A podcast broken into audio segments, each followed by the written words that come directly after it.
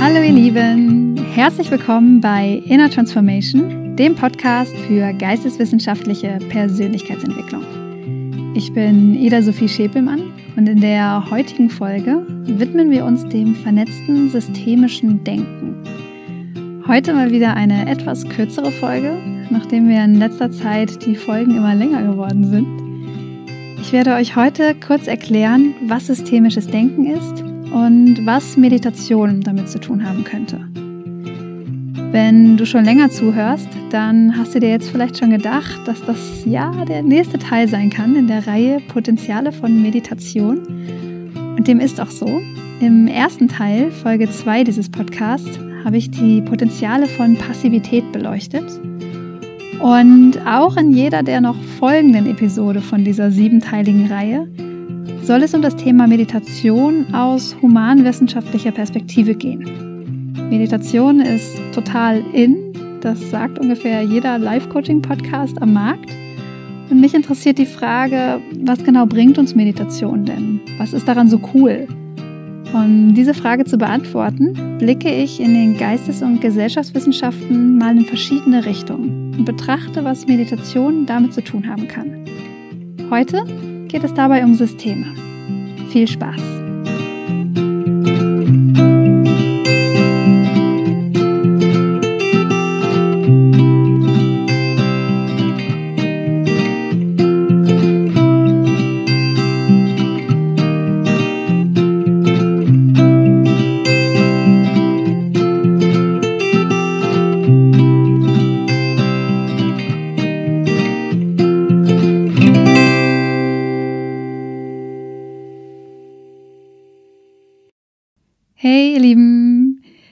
Systeme sind einfach mein Ding.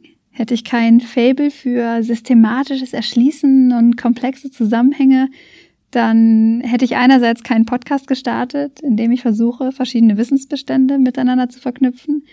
Andererseits hätte ich auch nicht gerade mein Zweitstudium in Philosophie begonnen, um noch tiefer einzusteigen und mir systematisch zu erarbeiten, was uns denn zu dem macht, wer wir sind.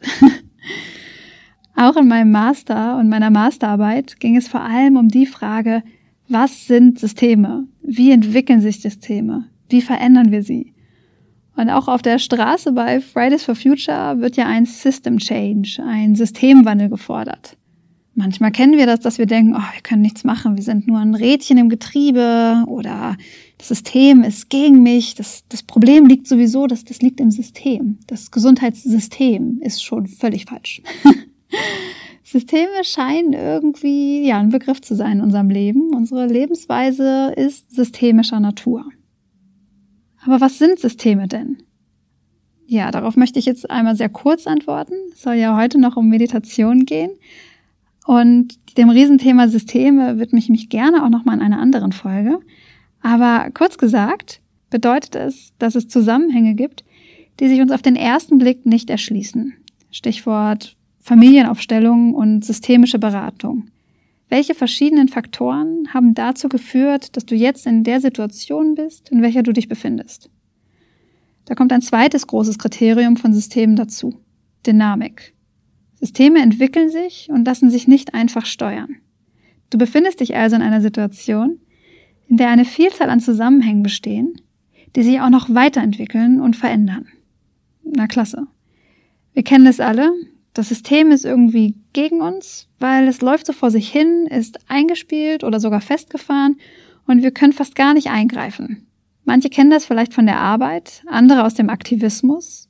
Wie soll ich etwas verändern, wenn es bereits Zusammenhänge mit einer Eigendynamik gibt? Und wenn sich das dir jetzt noch nicht so ganz erschlossen hat, dann freu dich schon mal auf den nächsten Besuch bei deiner Familie und alles fällt wieder in alte Muster. Lässt sich an dieser Stelle noch so viel mehr zu Systemen sagen. Zum Beispiel, dass sich Systeme immer den einfachsten Weg suchen, den Trampelpfad sozusagen. Und wir vielleicht auch deshalb in alte Muster verfallen, weil es der kürzeste Weg ist in eingespielten Beziehungen. Wie schon gesagt, an anderer Stelle gerne nochmal mehr zu Systemen. Was jetzt essentiell zu verstehen ist, ist, dass Systeme komplexe Gebilde sind. Mit einer Vielzahl an Elementen und Einflussfaktoren, die dynamisch miteinander in Beziehung stehen. Und wir sind mittendrin. Wir können die Natur als System verstehen, Klimawandel, aber auch die Gesellschaft und sogar uns selbst. Denn auch unsere Wahrnehmung und unser Denken unterliegen komplexen Dynamiken, wie hoffentlich in den Folgen zum Weltbild rübergekommen ist. Der Organisationsforscher Peter Senge, um den es schon in Folge 4, den Lernhemmnissen, ging, fragt sich, wie wir denn nun bestmöglich handeln sollen, um mit solch komplexen Systemen umzugehen. Denn auch eine Organisation oder ein Unternehmen, das du vielleicht managen möchtest, gleicht einem System. Peter Senge ist, Zitat, davon überzeugt, dass unsere Unfähigkeit, die zunehmend komplexen Systeme der Welt zu begreifen und zu handhaben, die Hauptursache der meisten Menschheitsprobleme bildet. Zitat Ende. Auch Frederik Fester, Biochemiker und Systemforscher, betrachtet Systeme als vernetztes Wirkungsgefüge. Er beschreibt, dass einzelne Elemente in einem System Wirkung entfalten, die andere Elemente wiederum verstärken oder schwächen. Die Aufrüstung und das Wettrüsten im Kalten Krieg beispielsweise als solche Aufschaukelung in einem System. Wie beim Tischtennis. Ping, Pong, Ping, Pong. Elemente entfalten Wirkung andernorts im System und wieder zurück. Und das jetzt aber komplexer als zwei Menschen beim Tischtennis. Das macht das System sehr schwierig zu erfassen. Denn wer ist alles mit dabei? Wer entfaltet alles wo Wirkung? Friedrich Fester identifiziert genau das als Problem. Wir linear denkenden Menschen, also um auf mein schlecht gewähltes Beispiel zurückzukommen, Ping Pong, ich tue etwas und eine erwartbare Folge tritt ein, genau das wird Systemen nicht gerecht. Ich tue etwas und scheinbar gar nichts passiert. Oder etwas ganz anderes als erwartet. Oder woanders oder wann anders tritt eine Folge auf. Ich drehe diesen Winter meine Heizung ordentlich auf und das hängt damit zusammen, dass in ein paar Jahren im Pazifik Inseln untergehen? What? Das ist dann schon eine Nummer komplexer als unser Tischtennisbeispiel. Leider denken wir aber bei unserem Handeln wie am Tischtennistisch. Das wird den gesellschaftlichen Herausforderungen wie Globalisierung, Kolonialismuserbe, Klimawandel und so weiter und so fort nicht gerecht. Aber auch bereits im kleinen Stil, zum Beispiel ähm, mit deinem Partner oder deiner Partnerin, hilft uns systemisches Denken. Dein Partner reagiert grantig auf deine Frage. Hat jetzt das was mit deiner Frage zu tun oder mit der Situation, in der er sich befindet? Hat es etwas damit zu tun, wie du gefragt hast oder wie eure Beziehung in der Vergangenheit aussah? Oder damit, dass du vielleicht beruflich erfolgreich bist? Oder wie auch immer. Es gibt so viele Gründe, die damit reinspielen können. Kommunikation ist nicht, ich sage etwas und die andere Person reagiert darauf, sondern da sitzen noch viele andere Faktoren mit am Tisch und so spielt sich dann die Kommunikation ein. Damit wir also die Folgen unseres Handelns abschätzen können, müssen wir die verschiedenen Elemente des Systems mit einberechnen, die ja wiederum auch nicht statisch sind und sich just in diesem Moment bereits wieder verändern. Sowohl Fester als auch Sänger schlagen die gleichen Herangehensweisen vor, um mit Systemen umgehen zu können. Wir sollen ganzheitlich denken, dadurch Hebelwirkungen nutzen, anstatt uns im System abzustrampeln. Und wir sollen ständig reflektieren, denn das System entwickelt sich ja weiter. Und da sind wir auch schon bei der Meditation, um die es in dieser Folge gehen soll. Ich hatte in Folge 2 beim Potenzial von Passivität bereits von der Impulsdistanz gesprochen. Achtsamkeit hilft uns, nicht stumpf auf Reize zu reagieren, sondern uns von unseren Impulsen zu distanzieren und ein anderes Handeln zu wählen.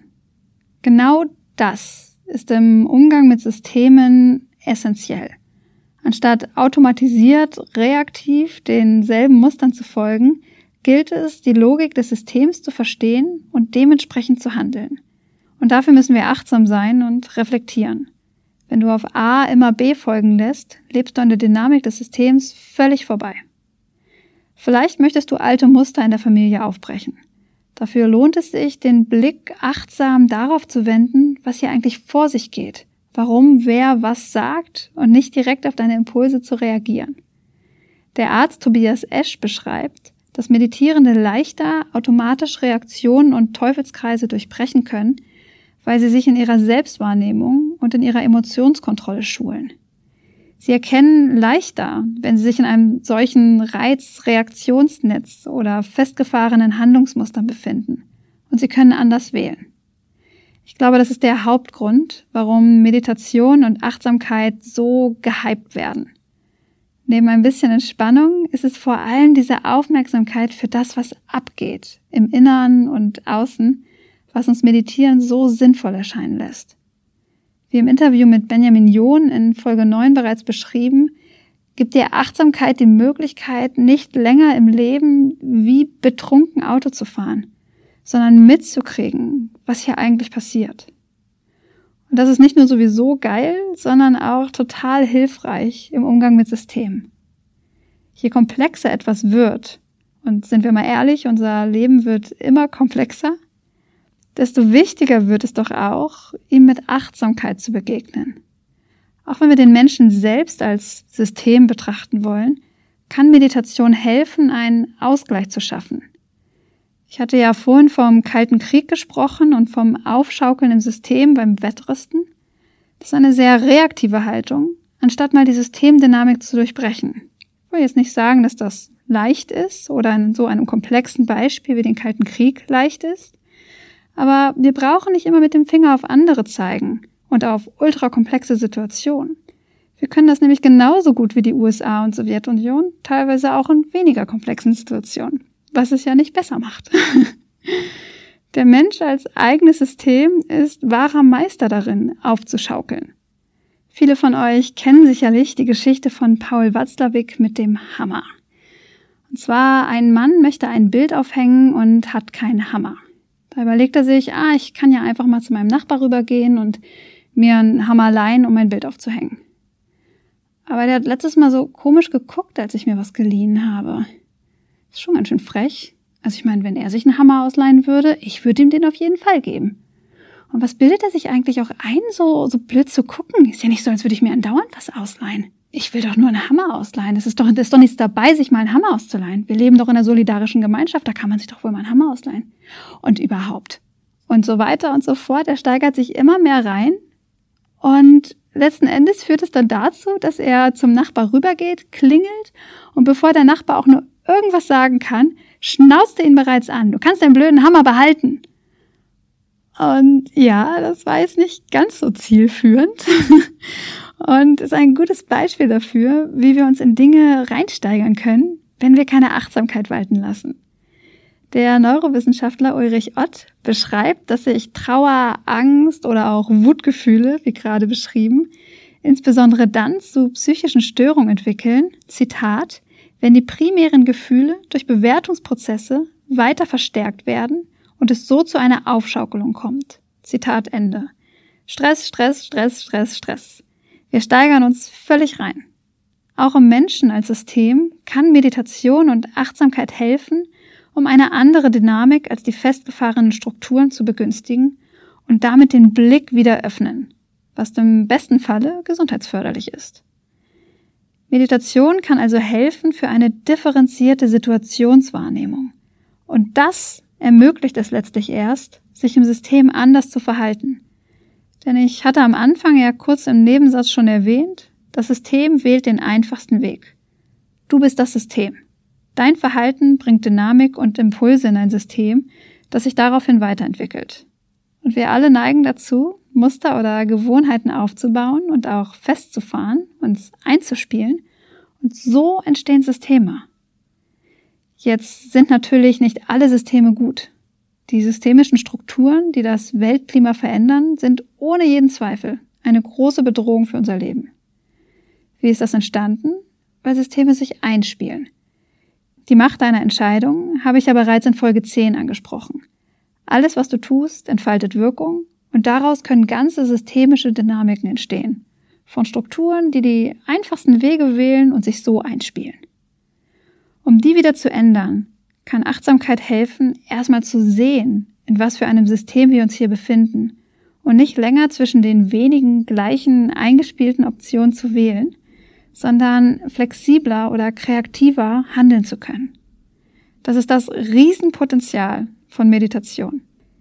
Sie befähigt dich, wieder deinen Blick zu weiten, Der Karren muss noch nicht mal in den Mist gefahren sein, um es als Bereicherung für dein Leben zu empfinden, nicht automatisiert auf der Autobahn weiterzudüsen, von der du vielleicht nicht mal reflektiert hast, dass du dich auf ihr befindest.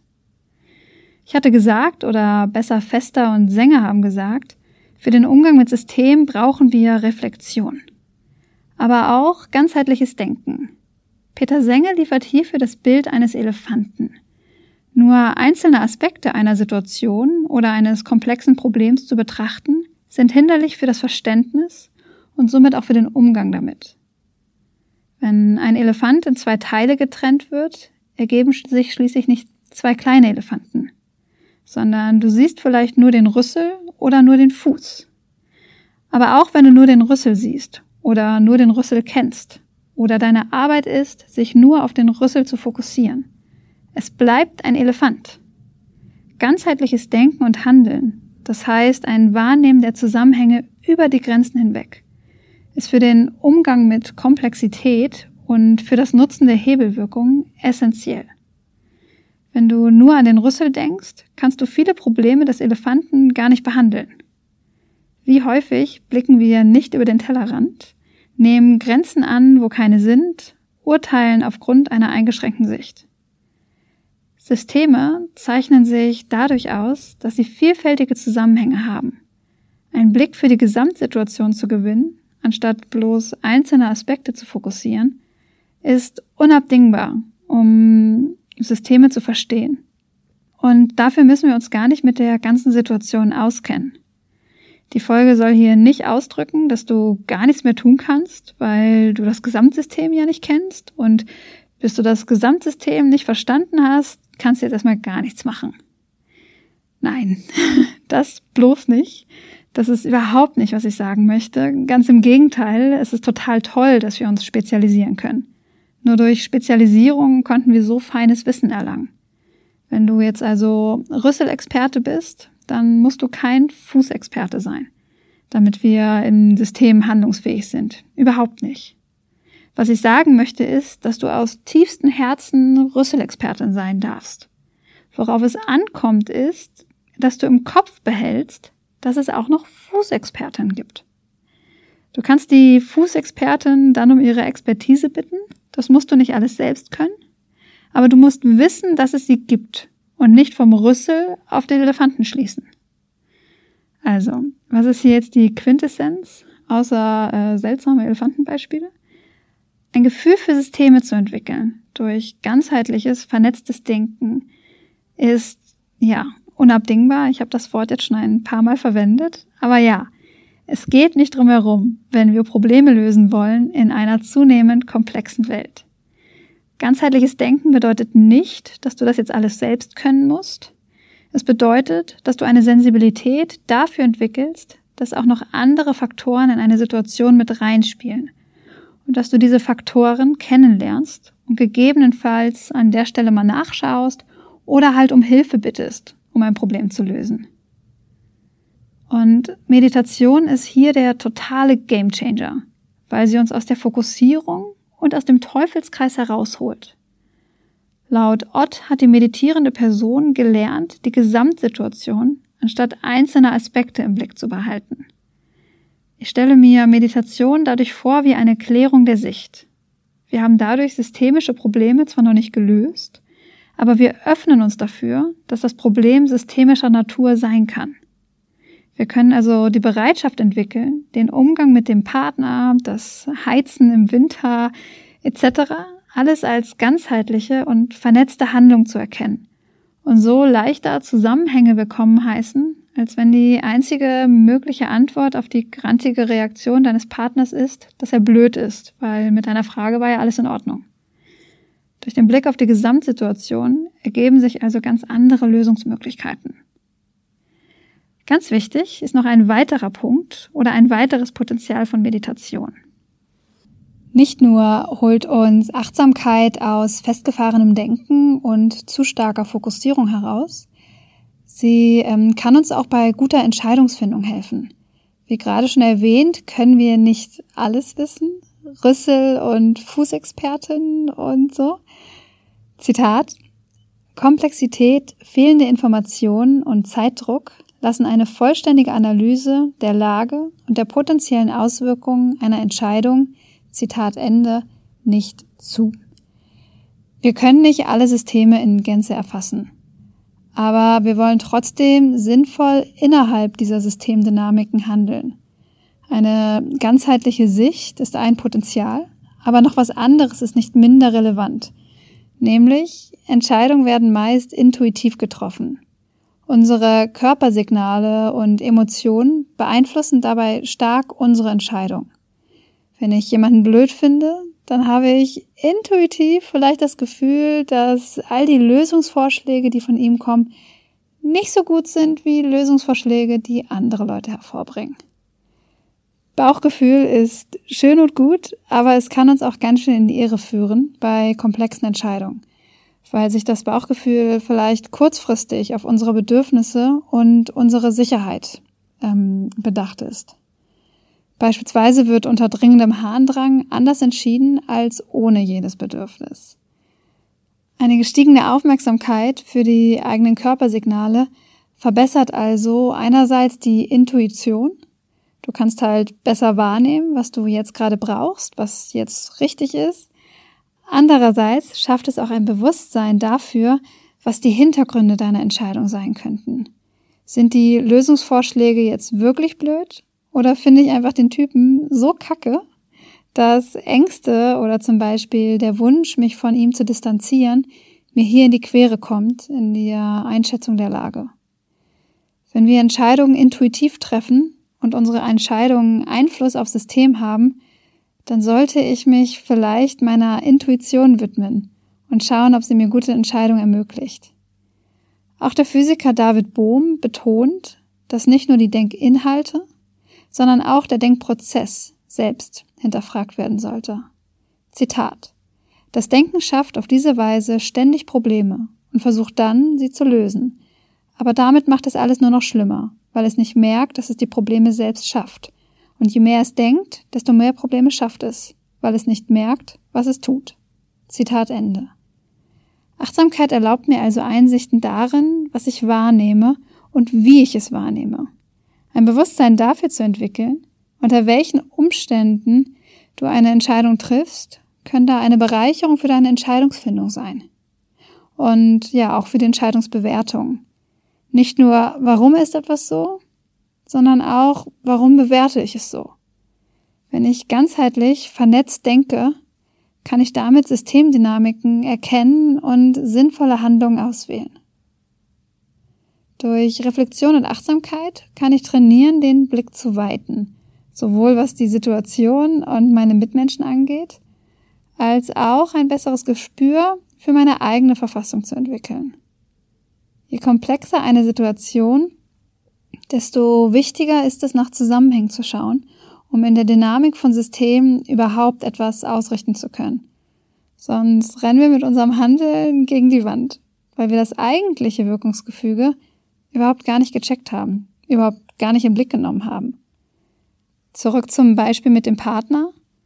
Wenn wir Achtsamkeit entwickeln, dann erkennen wir leichter, dass vielleicht gar nicht die Frage oder du das Problem bist, sondern vielleicht einfach nur der Zeitpunkt blöd war. In Liebesbeziehungen liegt uns Achtsamkeit vielleicht näher, weil wir es uns dort vielleicht wünschen oder unserem Partner sehr viel Aufmerksamkeit schenken im eigenen Leben abseits der Beziehung oder in gesellschaftlichen Zusammenhängen ist diese Achtsamkeit vielleicht etwas, die wir noch stärken dürfen, um Probleme zu erkennen und handhaben zu können.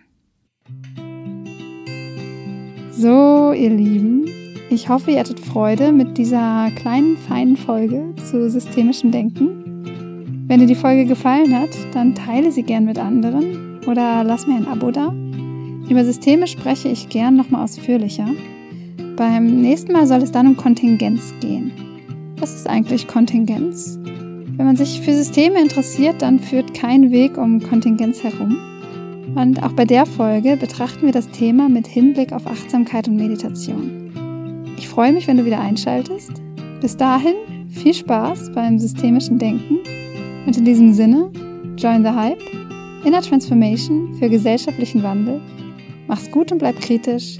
Deine Ida.